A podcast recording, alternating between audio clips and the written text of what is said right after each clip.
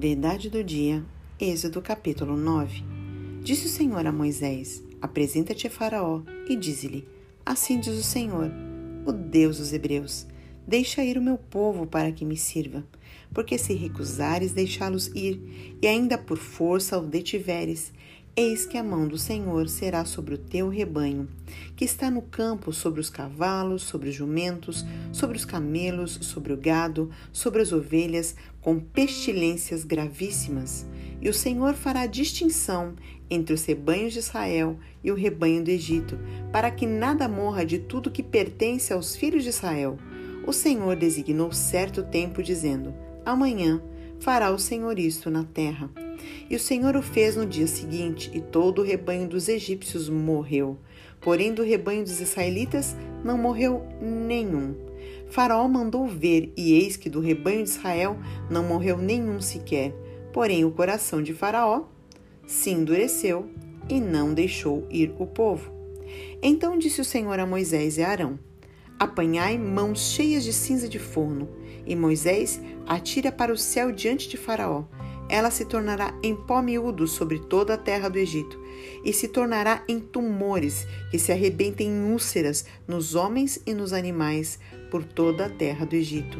Eles tomaram cinza de forno e se apresentaram a Faraó.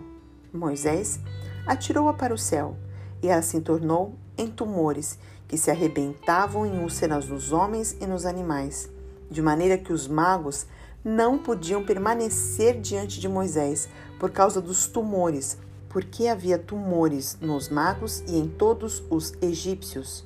Porém, o Senhor endureceu o coração de Faraó, e este não os ouviu, como o Senhor tinha dito a Moisés.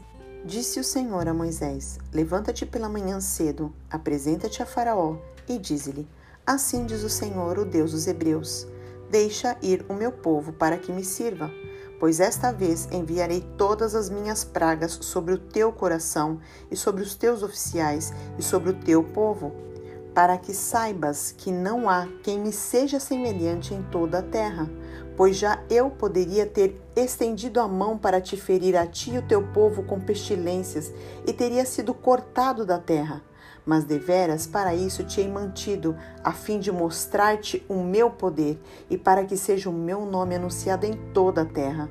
Ainda te levantas contra o meu povo para não deixá-lo ir? Eis que amanhã, por este tempo, farei cair muito grave chuva de pedras, como nunca houve no Egito, desde o dia em que foi fundado até hoje. Agora, pois, manda recolher o teu gado e tudo que tens no campo, Todo homem e animal que se acharem no campo e não se recolherem à casa, em caindo sobre eles as chuvas de pedras, morrerão. Quem dos oficiais de Faraó temia a palavra do Senhor, fez fugir os seus servos e o seu gado para as casas. Aquele, porém, que não se importava com a palavra do Senhor, deixou ficar no campo os seus servos e o seu gado. Então disse o Senhor a Moisés: Estende a mão para o céu, e cairá chuva de pedras em toda a terra do Egito sobre homens, sobre animais e sobre toda a planta do campo na terra do Egito.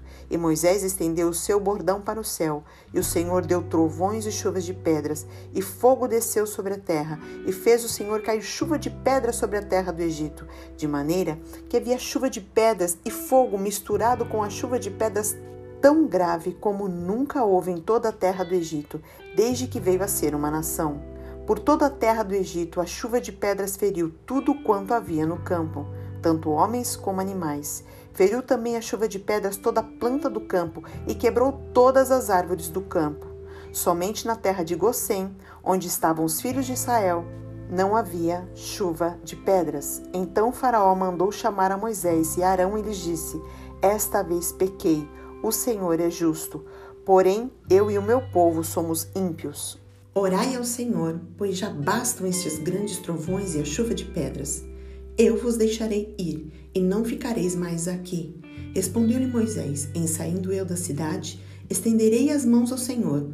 Os trovões cessarão, e já não haverá chuva de pedras, para que saibas que a terra é do Senhor.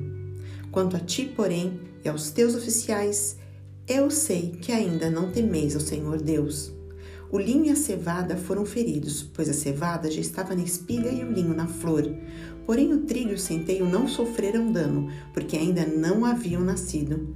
Saiu, pois, Moisés da presença de Faraó e da cidade e estendeu as mãos ao Senhor. Cessaram os trovões e a chuva de pedras, e não caiu mais chuva sobre a terra.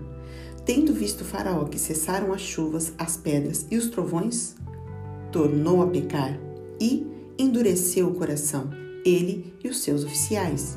E assim Faraó de coração endurecido, não deixou ir os filhos de Israel, como o Senhor tinha dito a Moisés. Em Êxodo 9 acontecem a quinta praga, a sexta praga e a sétima praga. Nesta narrativa encontramos uma grande verdade que Deus já estava falando em outros capítulos anteriores, que o coração de Faraó se endureceu. Está lá no versículo 7. E depois no versículo 12, porém, o Senhor endureceu o coração de Faraó. Qual é a diferença dele já ter um coração endurecido e de Deus endurecer o coração? Ele já ter o coração endurecido estava ligado à soberba de Faraó, porque no posto que ele exercia como líder de uma nação, a fama, as riquezas e o poder subiu ao coração de Faraó ao ponto de ele achar que ele era superior a qualquer coisa. Na antiguidade, os faraós eram tidos como deuses, eram adorados como deuses. Mas no versículo 12 diz que o Senhor endureceu o coração de Faraó. E depois ele vai dizer por que, que ele endureceu o coração de Faraó. Lá no versículo 16, mas deveras para isto te hei mantido, a fim de mostrar-te o meu poder e para que seja o meu nome anunciado em toda a terra. O objetivo de Deus era que tanto Faraó como o povo reconhecesse que só o Senhor era Deus para a salvação deste povo. E interessante que no versículo 14 Deus diz que vai enviar todas as pragas para o coração de Faraó para tratar justamente essa soberba, para que haja uma conversão. E isso é provado quando Deus fala amanhã, no versículo 5, que ele iria enviar a praga, dando um tempo para que o povo que cresce na palavra de Deus pudesse recolher os seus animais. Então eles já estavam acreditando que não tinha como acreditar em magos ou mesmo no Deus Faraó, mas existia um Deus que estava acima disso.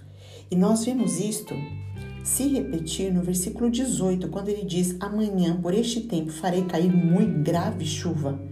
E no versículo 19, ele ainda alerta: Agora, pois, manda recolher o teu gado e tudo que tens no campo, todo homem e animal que se acharem no campo.